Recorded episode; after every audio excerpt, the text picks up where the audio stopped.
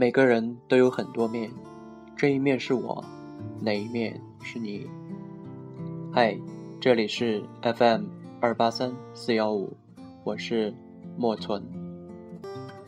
今天没有特定的人想说，因为最近节奏太快，有点累，想停下来歇一歇，梳理一下。加上最近发生了不少的事情。上周五跟奥斯卡的同学们去了小北门外吃午饭。十三个人把桌子紧紧围了一圈，之中有先前见过的、聊过的，比如 Paul，感觉他算是大半个中国通了，川普说的相当有味儿。还有 Caroline，他脸圆、眼睛大，很有亲和力。两人在饭桌上才知道是老乡，便开始寒暄起来。Paul 来自 San Francisco，Caroline 来自 New Mexico。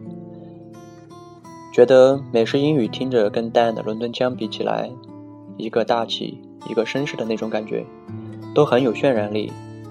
不知道什么时候自己能学个三两成了。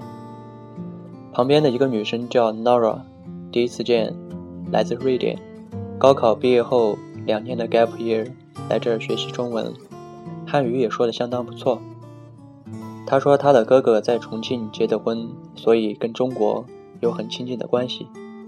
对于欧洲很多国家有 gap year，挺好奇，但觉得归根还是一种羡慕吧。毕竟国内是没有的。高考完后大概两年的时间，给你足够的时间去做想做的事儿。很多人选择旅行，让你对这个世界有所了解，然后再去上大学。两年的时间会让一个人成熟很多，心智、理解力、逻辑思考力，这些都会有不少的提升。而在国内这种体制下，在眼下的时代，应该是天方夜谭吧。高中三年累个半死不活，高考结束后还没怎么缓过来，就要去上大学。多数人怀揣着高中老师所说的“你们现在苦是应该的，大学有的是时候放松”，这样的话底气十足的去了。坦诚的说，我自己就是这样的，觉得前两年什么都没有闹明白。话说回来，就算高考后给你自由的两年时间，拿来干嘛呢？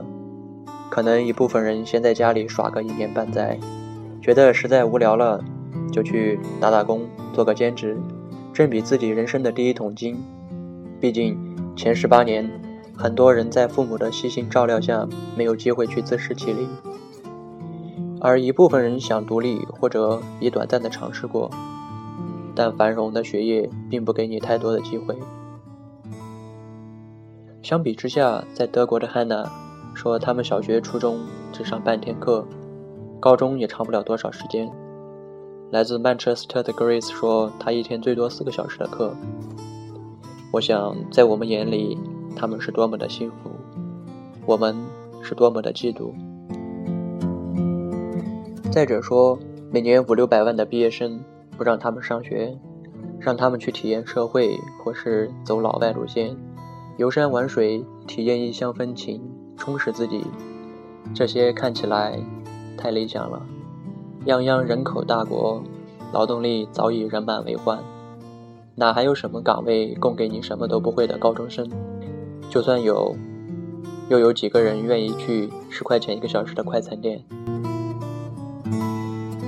说起旅行、体验生活、体验人生，觉得国内热门的景点除了人还是人，而人少的地方又太艰苦。那既然这样，那干脆跨出国门好了，真正的走老外路线。想一想，呃，还是算了吧。英国、瑞典、芬兰，免签国家全球最多一百七十三个，日本亚洲最多。一百七十个，而中国是多少呢？四十四个，全球排名八十多位，跟刚果并列。所以，就算我们有一双想飞的翅膀，但它太沉，飞不起来。真希望要不了太久，每一个人都可以有一场说走就走的旅行。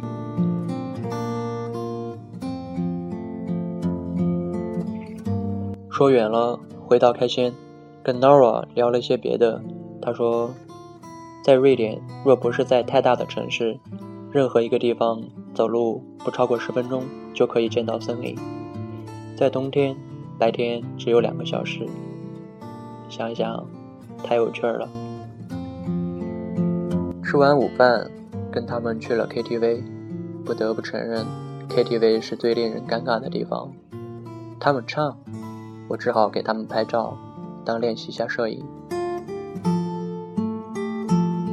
后面跟 Carol 晚上约了一起聊聊天。他知道我来自新疆后，说很感兴趣，想要知道更多，因为他觉得新疆跟 New Mexico 应该差不多。当然，美国对于我有太多想要知道的，多的都不知道从何说起。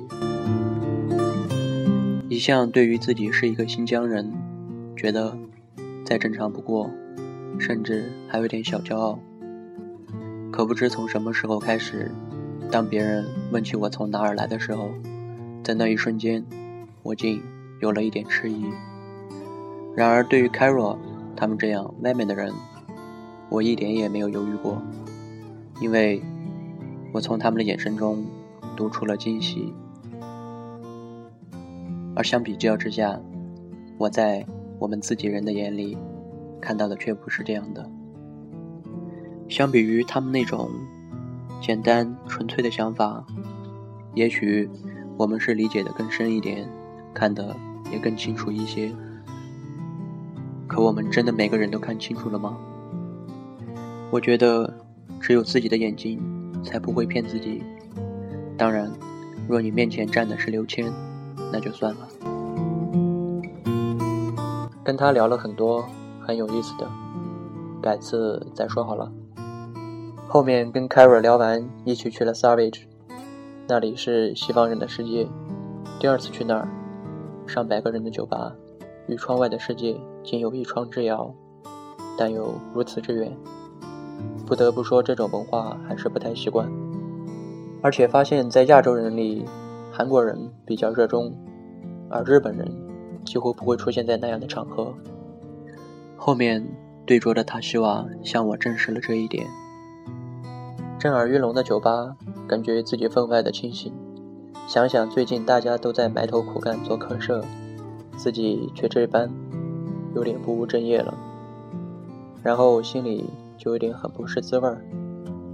五一这两天哪儿也没去，想赶紧慢下来。梳理一下。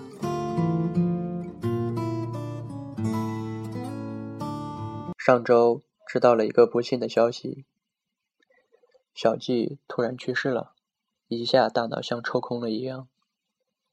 跟小季高中是同学，大学也在联系，最近一次见是一二年寒假要走的那一天，急忙翻出那一天照的照片。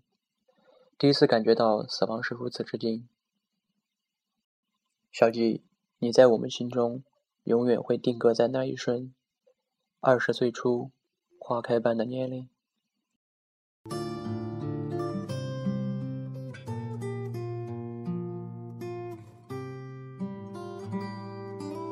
假如有一天你打开窗户，发现一片树叶落了下来，若你在北方。则你可能会感慨，是秋天到了。从春到秋，树和叶子经历了风和日丽，还有风雨雷电。